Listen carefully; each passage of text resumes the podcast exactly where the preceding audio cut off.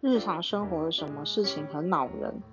我觉得邻居超级吵啊！为什么邻居楼上的小孩要不停的跑跑跳跳嘞？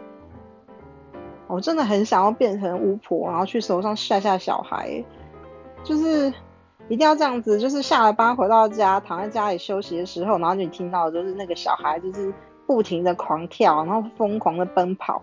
我觉得现在就是我已经要崩溃了，啊，杀人了，受不了。